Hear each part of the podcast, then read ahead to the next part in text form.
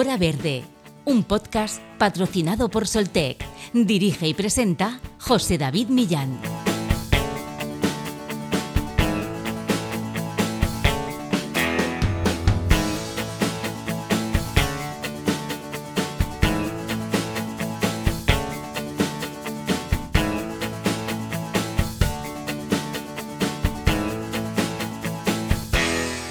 Europa depende en gran medida del gas ruso y eso, en las actuales circunstancias, es un grave problema. Moscú ha reducido la mitad del suministro de gas por el mayor gasoducto submarino del mundo que abastece a Alemania, una decisión que las autoridades europeas consideran una represalia del gobierno de Vladimir Putin tras las sanciones impuestas por la Unión Europea en respuesta a la invasión rusa de Ucrania.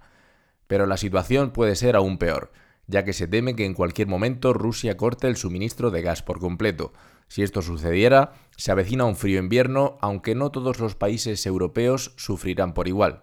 La Unión Europea consume anualmente unos 400.000 millones de metros cúbicos de gas natural, pero los países de la región en conjunto apenas producen menos de una cuarta parte al año. En las últimas dos décadas, Europa ha aumentado progresivamente su dependencia del gas extranjero y en especial del ruso. La Unión Europea compró a Rusia el año pasado un 45% de sus importaciones de gas y alrededor del 40% de su consumo total, según la Agencia Internacional de la Energía, AIE. Un 15% del gas natural que llega a Europa se usa para producir electricidad, un 20% es de uso industrial y la mayor parte, alrededor de un 40%, sirve para calentar los hogares. Aproximadamente la mitad de los hogares de los 448 millones de habitantes de la Unión Europea usan calefacción de gas. Es por eso que si Putin cierra el grifo, el próximo invierno podría ser inusualmente duro en los fríos estados del norte y el este de Europa, parte de ellos altamente dependientes del gas ruso. En el caso de España, el efecto sería menos acusado, ya que nuestro país cuenta con importantes plantas de regasificación que pueden transformar gas licuado y devolverlo al estado gaseoso para su uso final, además de la tubería que conecta con Argelia. No obstante, en el actual contexto global y de incertidumbre, es vital acelerar una transición energética que no genere nuevas dependencias de otros países, aprovechando el potencial renovable de España impulsando de forma definitiva la energía fotovoltaica y también la oportunidad que puede suponer el hidrógeno verde o la energía eólica offshore, campos con mucho margen aún y en el que España está en el foco de las grandes inversiones. Tras la reciente reunión extraordinaria del Consejo Europeo de la Energía, en el que los ministros y ministras de Energía de la Unión Europea debatían el plan de emergencia de invierno de la Comisión Europea, la ONG Greenpeace señalaba que ante la crisis climática mundial necesitamos medidas urgentes para hacer frente al cambio climático y que los líderes de los países deben actuar para reducir permanentemente la demanda de energía y acelerar el cambio a soluciones renovables sostenibles.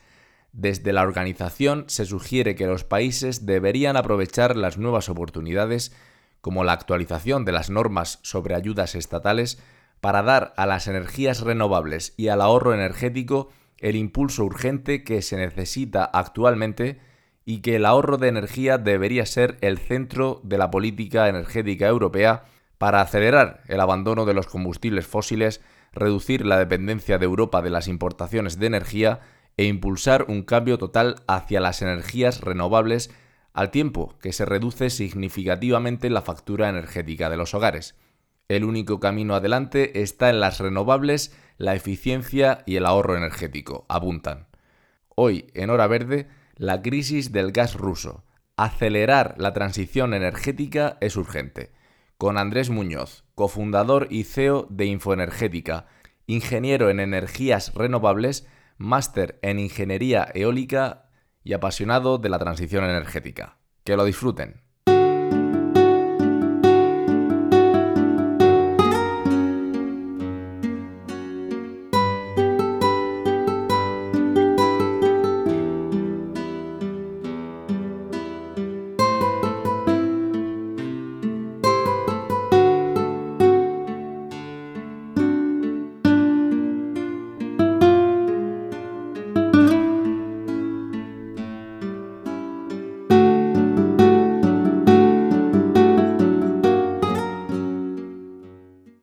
De transición energética, ese término pues que tan eh, habitual en los medios de comunicación, como saben, y lo queremos hacer con un experto en la materia. En este caso es Andrés Muñoz, es cofundador y CEO de Infoenergética, que ahora nos comentará este proyecto de medio de comunicación, ingeniero en energías renovables, máster en, en, ingeniería eólica y apasionado y experto en transición energética. Muy buenas, Andrés. Muy buenas, José David.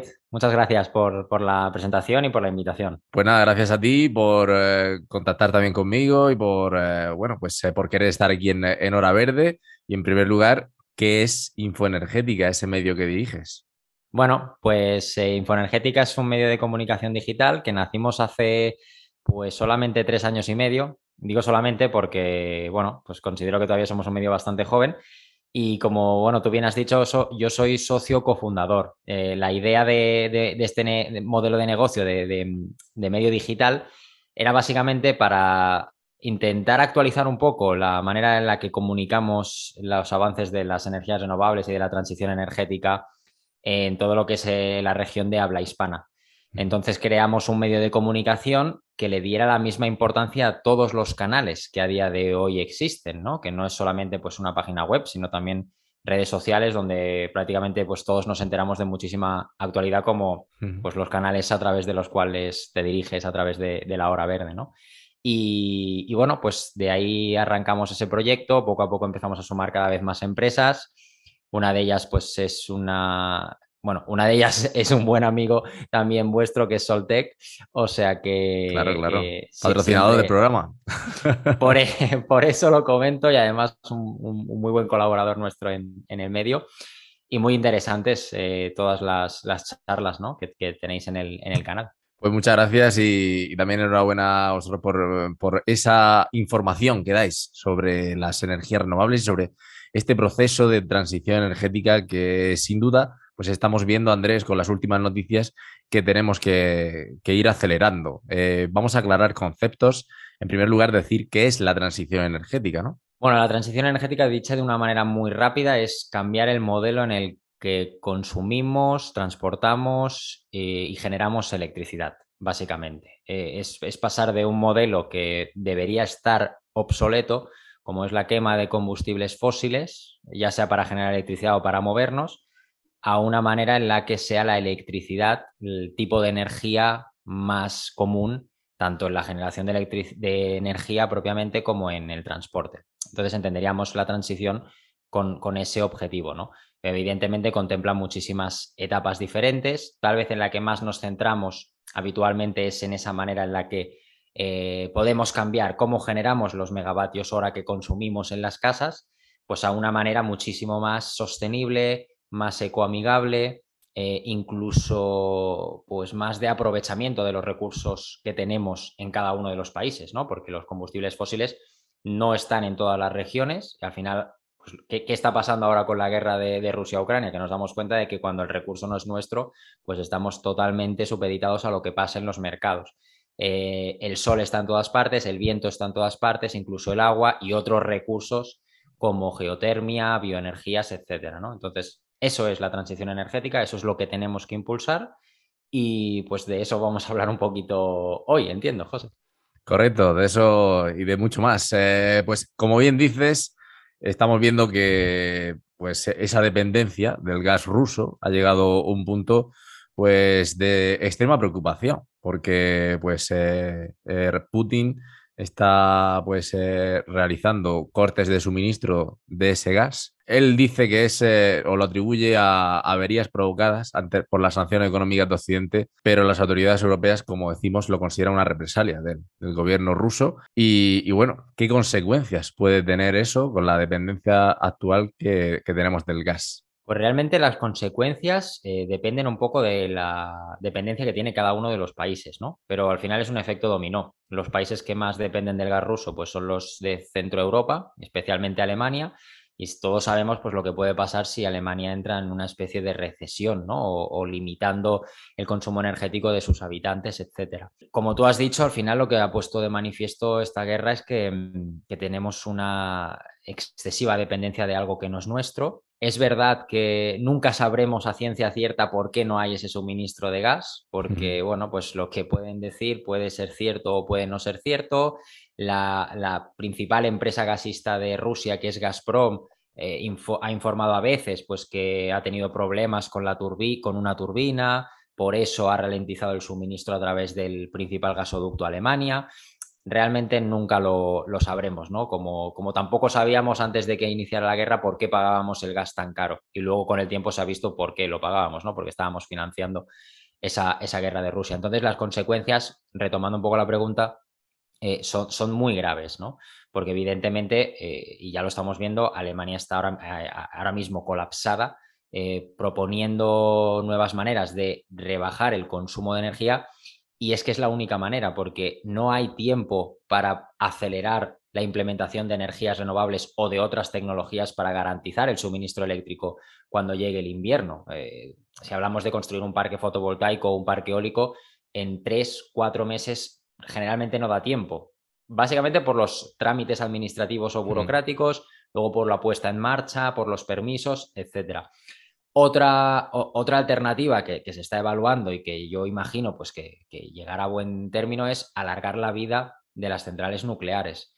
La transición energética también contempla dejar de eh, quemar un combustible nuclear que tiene muchos riesgos, pero también tiene muchas ventajas. Yo siempre lo digo, yo defiendo las energías renovables y las impulso, pero no estoy en contra de la energía nuclear precisamente por los beneficios que tiene, que es que es una tecnología que no emite gases de efecto invernadero, por lo tanto, mm, en ese camino de transición energética, pues tiene una parte positiva y luego la otra es que garantiza el suministro de electricidad las 24 horas del día.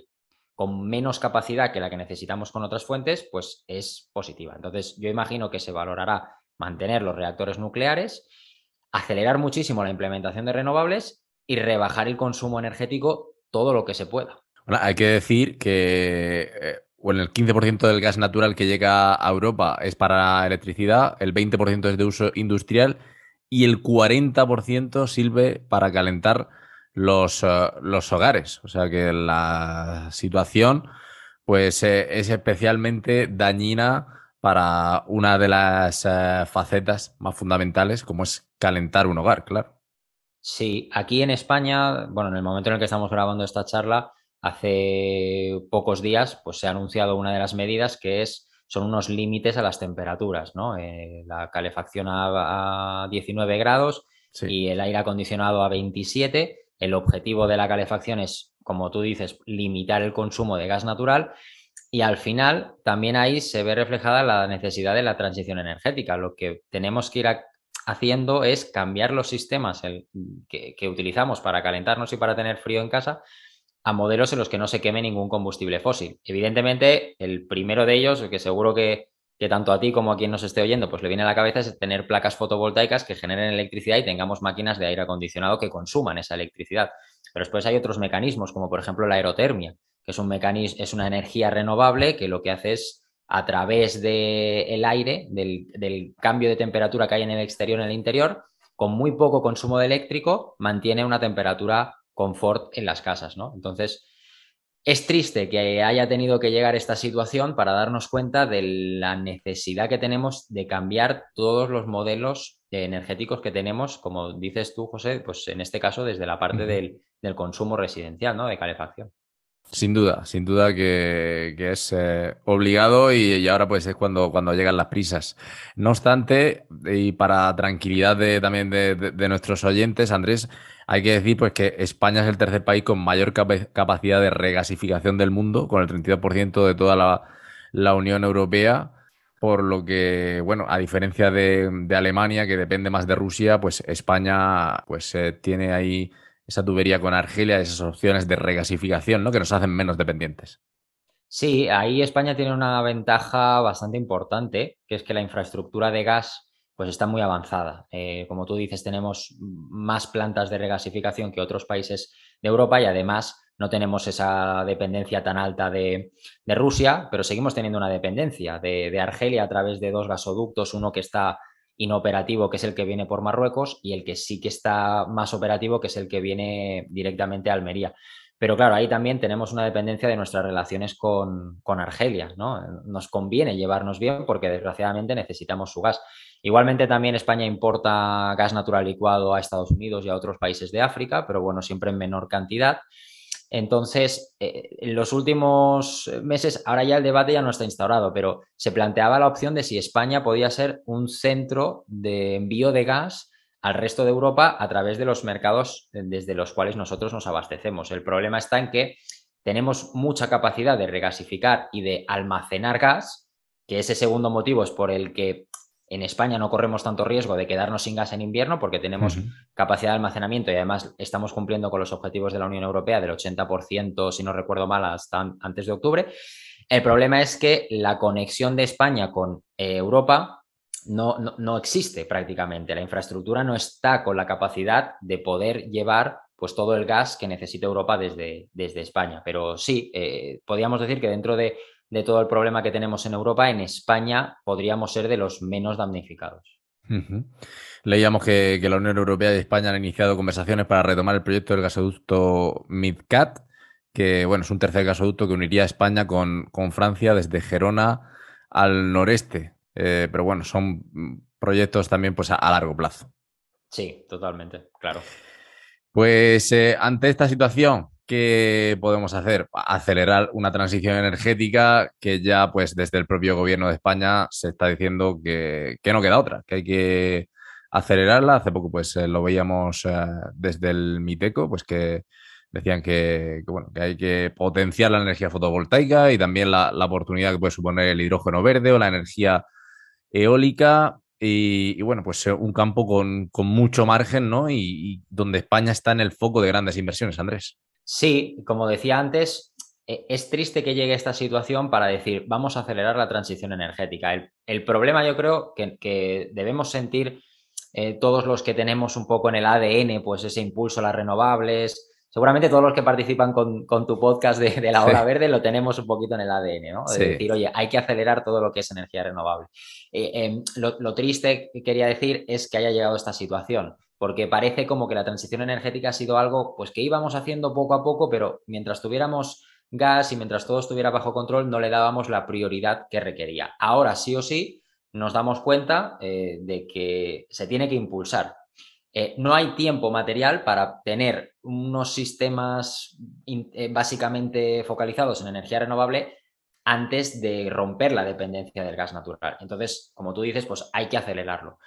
Maneras de acelerar hay muchas, pero hasta que, podamos tener ese sistema que todos queremos, lo único que se pueden hacer son medidas como las que se están planteando, ¿no? De limitar el consumo energético, eh, limitar eh, los horarios en los que las industrias, o mejor dicho, los, los, eh, los comercios tienen electricidad por la noche, que el transporte público que utiliza electricidad pues sea más económico o incluso gratuito en algunas partes como se viene anunciando, que son, que son parches debido a la situación, pero que durante ese tiempo en el que utilicemos esos parches lo que hay que hacer es facilitar la integración del autoconsumo fotovoltaico, por ejemplo, pero siempre teniendo en cuenta que en España el 70% de las personas vivimos en pisos, no vivimos en casas unifamiliares.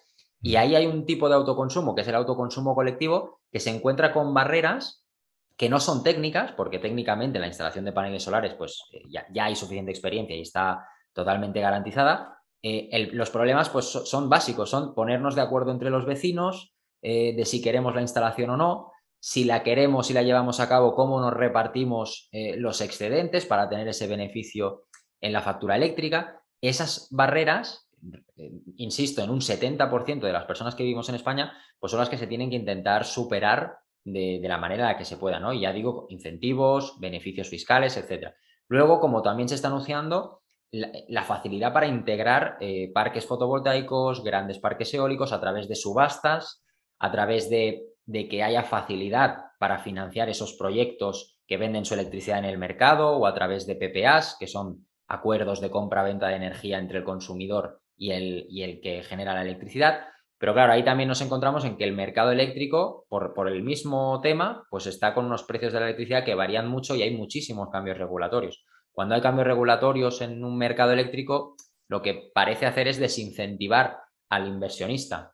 Evidentemente, si tú ves un mercado en el que hay tantos cambios y el que no puedes garantizar estabilidad y seguridad, pues eh, te da un poco más de miedo, ¿no? Entonces lo que hay que intentar hacer es tener eh, ese marco normativo estable para asegurar pues que todo el mundo eh, siga viendo a España como, como un mercado súper atractivo para integrar energías renovables. Y para terminar esta, esta pequeña parte, tú antes también lo comentabas, hidrógeno verde, que es un entre comillas, sustituto del, gas natural. Digo entre comillas porque no es exactamente lo mismo, pero hay muchas aplicaciones en las que es relativamente fácil adaptar los sistemas a que en vez de consumir gas consuman hidrógeno verde. En España tenemos mucha oportunidad para generar hidrógeno verde.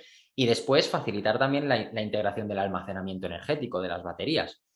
Eh, que, sistemas que, que tú puedas integrar en un parque fotovoltaico cuando el parque solar pues está generando electricidad, suele ser en las horas en las que hay más sol, entonces si hay un excedente que lo puedas guardar en las baterías y durante la noche, por ejemplo, que puedan aportar esa electricidad al sistema, con lo que pues una planta fotovoltaica pues, puede estar garantizando electricidad durante más horas del día y eso es estabilidad de la red. Entonces esas, esas tres patas son las los que debemos impulsar sí o sí ahora de manera muy acelerada. Pues eh, tenemos mucho que decir, como está diciendo Andrés, eh, en este proceso de, transición energética, España es un mercado estratégico dentro del sector de la energía a nivel mundial y bueno, pues ya a finales de 2020 el gobierno anunció su plan para cumplir con los acuerdos de, de París que establecen que para el 2050 el 100% de la electricidad consumida debe ser de origen renovable. Son cambios profundos y radicales, Andrés, en tanto en la economía como en la sociedad como en el tejido productivo. Así, dado la situación que tenemos actualmente, o sea, ¿cómo le decimos a la gente que eso va a llegar en el 2050? Madre mía, hablar del 2050 para mí es eh, para mí es una locura pensar en 2050. Totalmente. Yo creo, que, yo creo que la fecha de 2030 ya incluso da un poco de vértigo, porque en, que desde el 2019 hemos vivido una pandemia, ahora una guerra, en, tres años prácticamente. Pensar a 2050 a mí me parecen unos objetivos eh, muy imaginativos, la verdad. Hmm. Me parece un poco un mundo de fantasía pensar para 2050. Yo creo que los objetivos tienen que ser a corto plazo. No, no, no, es mejor un objetivo ambicioso a muy largo plazo, sino objetivos tal vez un poco menos ambiciosos, pero a muy corto plazo, para que los pasos pues sean seguros, firmes y poco a poco, ¿no? Entonces, bueno, en España tenemos un plan nacional integrado de energía y clima que se llama, bueno, las siglas son PENIEC, que establece esa hoja de ruta, que de hecho ahora se va a actualizar. Eh, hace nada, en el momento de la grabación de, esta charla, pues hará dos días que, que ha anunciado el MITECO que se va a actualizar ¿no? ese plan, porque evidentemente pues, la, coyuntura nos obliga a actualizarlo. Entonces, pensar en 2050 a mí me parece una barbaridad. Pensar en 2030 ya me parece también un, poquito lejano. Entonces, yo pensaría en, cada año, cada año lo que podemos hacer. ¿no? Y eh, desde nosotros, pues lo que, podemos hacer es divulgar. Divulgar, dar a conocer, eh, ayudar a la gente a que entienda la necesidad, a que entienda los beneficios incluso a todas aquellas personas que todavía te encuentras, pues que niegan, por ejemplo, la existencia del cambio climático, a pesar de haber múltiples informes científicos y que los hechos, pues, lo demuestran día a día, divulgar y dar conocimiento. Y luego nosotros a nivel de, de usuarios del sector energético siempre hay esfuerzos que podemos hacer, que son muy pequeñitos y que es verdad que luego no tienen tanto peso porque evidentemente todos sabemos quiénes son los que más consumen, pero, siempre podemos hacer pequeños esfuerzos que no suponen nada, ¿no? Pues si yo tengo que ir del punto A al punto B y caminando son 20 minutos y en coche son 6, pues no me cuesta nada ir caminando o si tengo un patinete eléctrico, pues ir en patinete eléctrico. Son pequeños esfuerzos que siempre ayudan, ¿no? Sin duda, pequeños esfuerzos que, que ayudan y que todo esto, todo esto que hablamos de la transición energética, pues tiene un objetivo mayor y principal que es eh, combatir el cambio climático. Que, como bien está diciendo Andrés, esto no puede ser para 2050, sino que tiene que ser para, para allá. Y ya lo estamos viviendo con estas oleadas de incendios por toda Europa, de, calor y, bueno, pues eh, con consecuencias, la verdad que, dramáticas. Hablando de, de calor o de sol, con una media de 300 días al año, España tiene que ser una potencia en energía fotovoltaica sí o sí, Andrés. Eh, cómo se solucionan eh, los puntos débiles, las dudas, eh, esos vídeos e informaciones que luego por internet de que no tiene esa capacidad suficiente de producir energía, de que no tienes la capacidad suficiente de almacenar energía. ¿Cómo, cómo aclaramos todo esto? Eh, eh, sobre todo entendiendo que la transición energética es un proceso que contempla la integración de muchas tecnologías, no solo de una. No, no vamos a tener un sistema en España en el que solo con el sol pues ya tengamos toda la electricidad. Es, es prácticamente imposible porque sería, bueno, un reto tecnológico y de terreno. Entonces es integrando todas las tecnologías que ya conocemos y que ya tienen una madurez suficiente como para saber que nos pueden aportar electricidad, ¿no?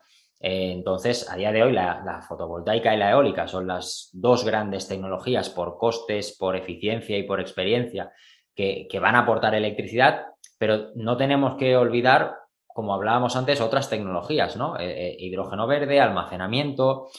En España también hay, por ejemplo, potencial geotérmico que no se investiga lo suficiente ni se impulsa el, potencial geotérmico es básicamente pues, el calor bajo la tierra, ¿no? Entonces, las centrales geotérmicas lo que hacen es calentar agua a través de ese calor. Cuando tú calientas agua tienes vapor, haces mover una turbina, generas electricidad. Entonces, no hay que olvidar todas esas, esas tecnologías. Entonces, lo que hay que hacer, como comentaba antes, es eh, facilitar la integración de todas estas fuentes a través de beneficios, de ayudas, pero ya no de una manera que sea necesario, porque estas tecnologías pueden crecer sin ayudas. Básicamente que haya un marco normativo eh, que, lo, que facilite a quien quiere instalar este tipo de tecnologías, que lo pueda hacer, que sepa de qué manera financiar, que sepa de qué manera va a tener los beneficios y, que no se le asuste. Entonces, esa es, esa es la manera. Y España por sí sola va a ir haciendo que la transición energética avance, porque somos unos privilegiados en cuanto a recursos naturales. Ahora la clave está, como tú dices, ¿no? En, eh, el marco normativo y y en la burocracia y en que se aceleren algunos proyectos que actualmente pues eh, están ahí entre bambalinas, ¿no? Y no terminan de, pues eh, tener eh, la conformidad de las administraciones. Sí, además en los últimos meses se han alzado unas voces un poco nuevas, ¿no? Que son pues grupos que están en contra de la construcción de grandes parques porque dicen pues que su impacto ambiental es muy negativo yo, no, yo no, entiendo, no puedo entender estas, estas voces, sinceramente, por varios motivos. El primero es porque nosotros tenemos un sistema de, tramitación administrativa que realmente evalúa muy bien y en mucho detalle el impacto real de los proyectos, tanto con la fauna como con la vegetación, como con el entorno rural.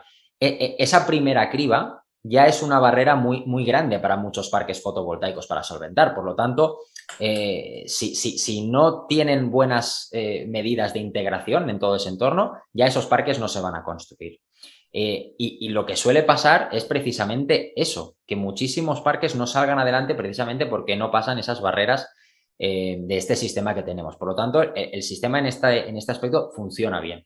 Y en segundo lugar, porque la alternativa a las energías renovables para generar electricidad, ¿cuáles son? las tecnologías de combustibles fósiles. Entonces, no me puedo creer que alguien no quiera un parque fotovoltaico eh, sabiendo que si no está ese parque fotovoltaico hay electricidad que se tiene que generar. ¿Y cuál va a ser la manera? Quemando carbón, quemando gas natural, no tiene sentido, ¿no? Entonces, eh, es una tendencia cada vez más integrada el, el, hacer que los parques fotovoltaicos y los parques eólicos tengan más beneficios aparte de generar energía renovable. Beneficios pues como descuentos, por ejemplo, en la factura eléctrica de los habitantes del municipio donde se instala un parque solar o un parque eólico, que al final no se, no se construyen en las grandes ciudades, eh, facilitar que los construyan o los mantengan pues personal local de esa región, eh, incluso algunos de ellos pues se, se, construyen eh, haciendo que, se, que sean como reservas para animales que, habitan por la zona y, de esa manera, pues al tener un parque fotovoltaico es una zona protegida, por ejemplo, no se puede cazar, hay cierto control e incluso se facilita el crecimiento de cierta vegetación, pues a través de, porque hay, de repente hay sombras de paneles solares cuando antes era prácticamente un descampado. Entonces, en, muchas de estas zonas em, tienen muchísimos beneficios estos parques, ¿no? Y a lo mejor otra de las barreras que nos estamos encontrando también es hacerle entender a la gente que a día de hoy no se construye por construir y que uno no ve una zona eh, con potencial solar y dice aquí construyo un parque fotovoltaico y me da igual lo que haya. Las empresas para nada hacen eso y además, repito, hay un sistema que, pone la barrera muy alta para que se pueda llevar a cabo ese, mm. proyecto. Incluso, Andrés, eh, pues eh, hay algunas variantes, como la energía agrovoltaica, que bueno, integra lo que es la energía solar con la actividad agrícola local. Bueno, desde la zona donde yo grabo este podcast es una economía fundamental.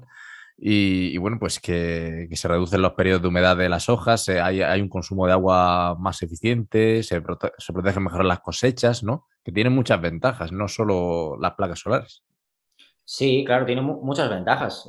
Algunas de ellas como las que he comentado hace un momento, pero también incluso hace que esos terrenos se revaloricen. Eh, en el caso de ser terrenos de, agricultores, prácticamente siempre eh, es viable la instalación de paneles fotovoltaicos con la actividad que hubiera en esa zona, pues el pastoreo o, cultivos de vegetales o de plantas o de cualquier cosa, prácticamente siempre es compatible y en el caso en el que a veces no existe, incluso es una oportunidad, porque vuelvo a poner el ejemplo, eh, eh, en una zona pues que era un poco más desértica, al haber una instalación de paneles solares se crean unas condiciones climáticas un tanto diferentes, puede crecer vegetación, esa vegetación puede servir de alimento pues, para un, grupo de ovejas.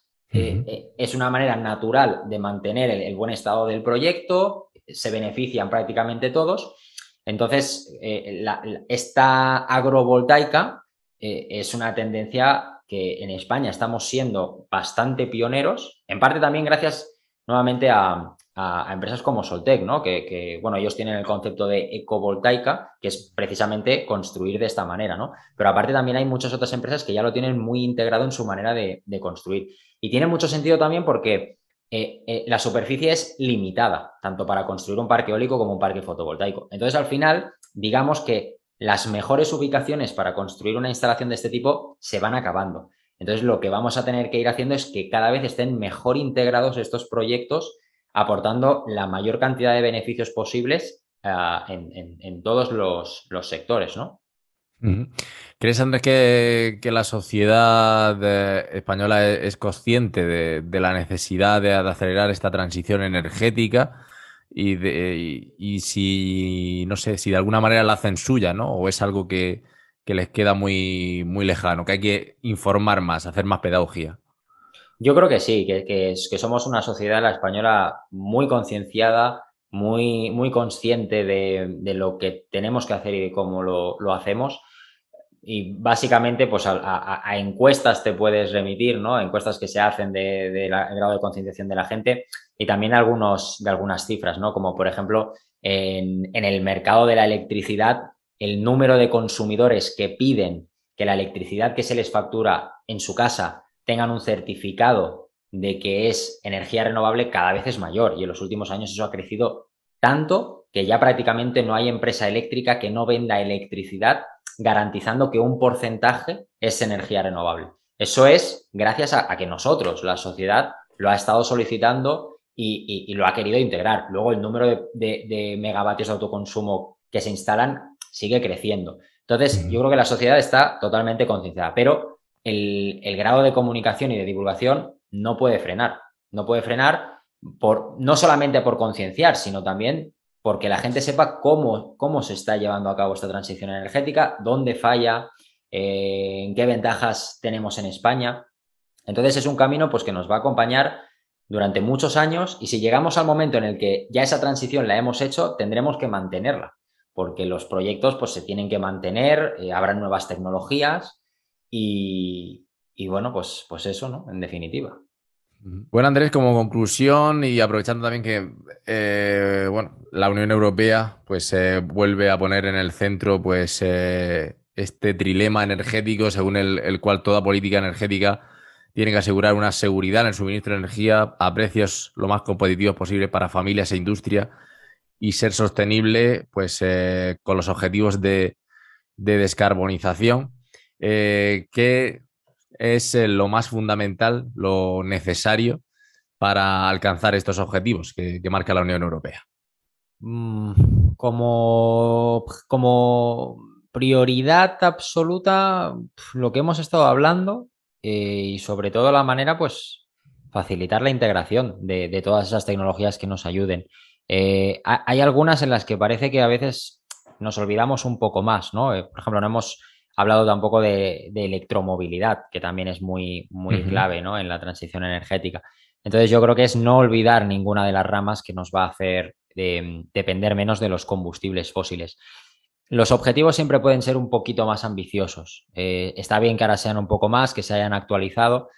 Lamentablemente se han actualizado por la situación que vivimos, pero para poder alcanzarlos lo que tienen que, dejar de existir son las barreras que nos encontramos en, en, cualquier rama, ¿no? Por ejemplo, en electromovilidad, ¿qué barrera nos encontramos? Pues que a veces puede faltar infraestructura de recarga o que el precio de los vehículos eléctricos pues es todavía en algunos casos inalcanzable para algunos usuarios. Eh, hay que intentar atajar esas barreras. En la construcción de grandes proyectos, ¿cuáles son las principales barreras? Pues los trámites administrativos. Se ha mencionado un montón de veces, ¿no? Pero los grandes promotores se encuentran que la administración, la administración perdón, tarda muchos meses para otorgar permisos cuando todo podría ser mucho más rápido. Entonces, esa principal barrera se debería intentar atajar. En la parte del autoconsumo solar, pues ¿qué barreras nos encontramos? Bueno, pues eh, una de ellas, pues por ejemplo, en el autoconsumo colectivo, las que decía antes, ¿no? Eh, hacer que de alguna manera sea más fácil para los vecinos eh, ponerse de acuerdo. ¿A través de qué? Pues no, lo sé. De crear una figura que facilite pues esa, esa, comunicación entre los propios vecinos o, dar más a conocer en esas comunidades de vecinos cómo se lleva a cabo un proyecto fotovoltaico de, autoconsumo colectivo. Entonces, no hay que perder de vista esas barreras que hacen que no se pueda crecer como se debería o se podría crecer, básicamente, yo creo. Dicen los expertos, Andrés, que la digitalización será clave para tomar las decisiones adecuadas en torno a la energía sostenible. ¿A qué se refieren con eso? no sé de quién lo habrá dicho, pero en general, es que básicamente ya todo lo podemos controlar, eh, consultar, monitorear, pues eh, sin estar precisamente en el sitio, ¿no? Hoy en día, pues puedes pedir un presupuesto para ponerte placas solares en casa eh, y no ves a, los que te lo instalan hasta que ya has aceptado y ya das tu consentimiento. Entonces, eso evidentemente eh, es algo muy, muy factible, ¿no? Y, en las tecnologías renovables que siguen siendo jóvenes y siguen estando en evolución, la digitalización evidentemente es clave porque tú puedes monitorear cómo funciona un sistema sin estar en él, incluso puedes simular el rendimiento de los paneles solares a los que les has integrado nuevos componentes, pues yo no sé, ya sean eh, trackers o, cualquier otro tipo de componentes, puedes simular cómo funcionan en unas condiciones por ejemplo, de, un desierto sin, sin, llegar a instalarlo, ¿no? Y eh, entonces, evidentemente, toda, toda, esa parte va a ser fundamental para, para que eh, reduzcamos los costes, evitemos riesgos y podamos tener toda la información posible antes de llevar a cabo un proyecto. Y otra de las claves, sin duda, y bueno, lo, lo hemos comentado antes por encima, pues es que, que se pone en esta transición energética los ciudadanos en el, en el centro y, pasan de ser consumidores o pasamos de ser consumidores pasivos a ser generadores y almacenadores eh, de energía con modelos como los del autoconsumo compartido o las comunidades energéticas. Sí, ese, cambio de consumidor a prosumidor también que se dice es básicamente eh, que nosotros los consumidores pasamos a, ser también los generadores de electricidad, porque las tenemos, en caso de paneles solares, pues los tenemos en casa, o incluso en el, caso, en el caso de tener un coche eléctrico, el coche eléctrico no deja de ser una batería que está en, en movimiento y que en el momento en el que se conecta a la red puede servir para recargar su batería o incluso para aportar electricidad al sistema. Ese cambio también hace que las, por ejemplo, las compañías eléctricas, en lugar de facturarte a ti la electricidad, incluso te la compran para venderla después en el mercado, ¿no? Que es, que es ese cambio. Entonces, se empodera al consumidor. Lo único que hace falta, como decíamos antes, es facilitar que todo ese cambio de consumidor a prosumidor, pues tengamos toda la información posible y las mínimas barreras posibles.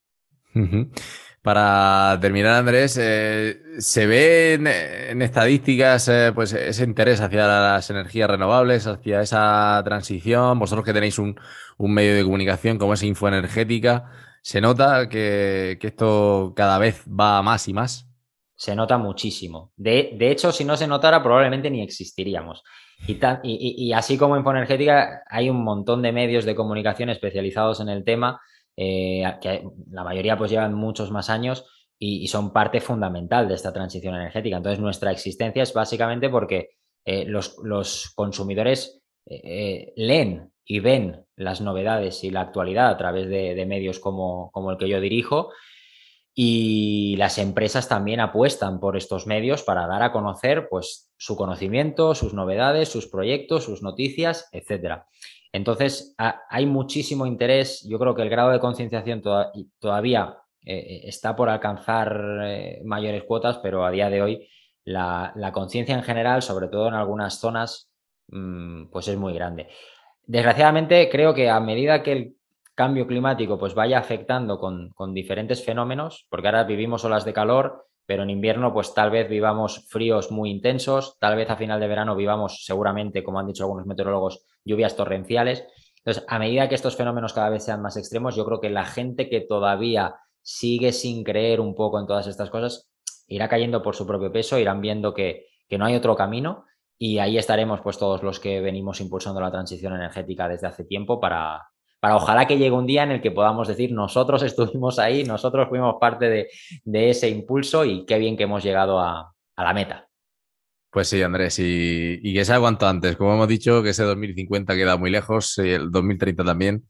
Y bueno, pues vamos pasito a pasito, día a día, avanzando hacia, hacia ese objetivo, que en definitiva pues nos lleva a una energía más limpia y a un mundo pues más descarbonizado. Pues eh, Andrés Muñoz, cofundador y CEO de Infoenergética y experto en transición energética, ha sido un placer contar contigo en este episodio de, Hora Verde. Muchas gracias, José David. Espero que, nada, que haya sido interesante para todos los que nos escuchan. También aprovecho para felicitarte por, por cómo llevas los, los, podcasts y, Muchas gracias. lo dicho, nos estamos viendo y estamos en contacto. Muchas gracias, Andrés, y feliz verano también. Un abrazo. Igualmente, otro. Hora Verde, un podcast patrocinado por Soltec. Dirige y presenta José David Millán.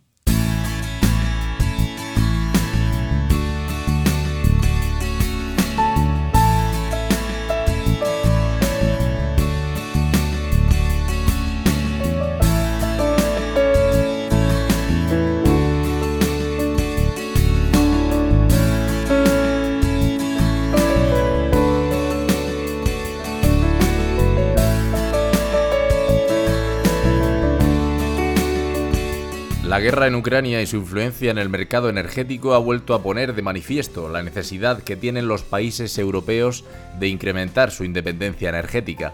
Para lograrlo, la única opción viable y económicamente sostenible es pisar el acelerador en todo lo relacionado con la transición energética. Así se vuelve a poner el foco en la necesidad de acelerar este proceso y España tiene mucho que decir en este escenario. Nuestro país ya lleva tiempo perfilándose como uno de los mercados estratégicos dentro del sector de la energía renovable a nivel mundial. Para ello, España se enfrenta al reto de llevar a cabo una profunda transformación que implicará cambios radicales en la economía, la sociedad y el tejido productivo. Y ahora, cuando parece que resulta urgente acelerar este proceso, la pregunta es inevitable. ¿Seremos capaces de llevar a cabo las transformaciones necesarias en tan poco tiempo? Ya sabíamos que los próximos 10 años iban a ser decisivos para la descarbonización y la lucha contra el cambio climático. Y la situación actual no ha hecho sino aumentar el sentimiento de urgencia para alcanzar la independencia energética cuanto antes. Es un reto difícil que nuestro país afronta desde una posición ventajosa, apoyándose en tres pilares, la energía solar, la eólica y el hidrógeno verde. Para conseguirlo, uno de los pasos fundamentales es que las administraciones públicas se encarguen de crear un marco legislativo y económico que nos permita jugar un papel relevante como país en la transición energética europea. Y es que no se trata de aprovechar una oportunidad histórica, sino de cumplir nuestro deber para con nuestro planeta y las generaciones futuras. Muchísimas gracias por haber escuchado este podcast y ya sabes que puedes escribirnos tu opinión en la propia plataforma desde la que nos has escuchado. Hora Verde también se toma unas necesarias vacaciones para recargar pilas, pero volvemos el jueves 1 de septiembre con más temas que a buen seguro serán de tu interés. Hasta entonces puedes seguir escuchando todos los episodios del podcast en iVoox, Spotify, Apple y Google Podcast, entre otros. Muchas gracias por estar ahí y disfruta tú también de estas fechas con tus seres más queridos. Chao.